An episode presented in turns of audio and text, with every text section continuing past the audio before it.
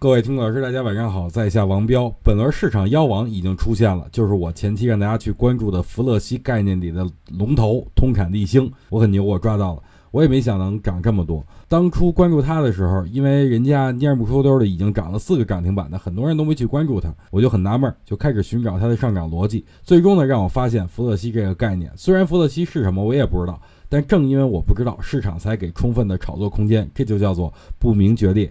通产丽星呢已经翻倍了，八天七个涨停，涨幅达到百分之一百零二，称霸近期低迷的 A 股，这也是一个很好的现象。这说明乱世出英雄，烂世出妖股。我相信后面还会出现更多的通产丽星，这样市场上就充满了挣钱效应，这对于场外资金来说是非常具有吸引力的。我之前跟大家说了，我手里有钢铁和基建股。前几天呢，一直是处于被套的状态。今天一根大阳线直接回本，而且还赚钱，这说明长线依然可以去关注啊，特别是基建类的这种上市企业。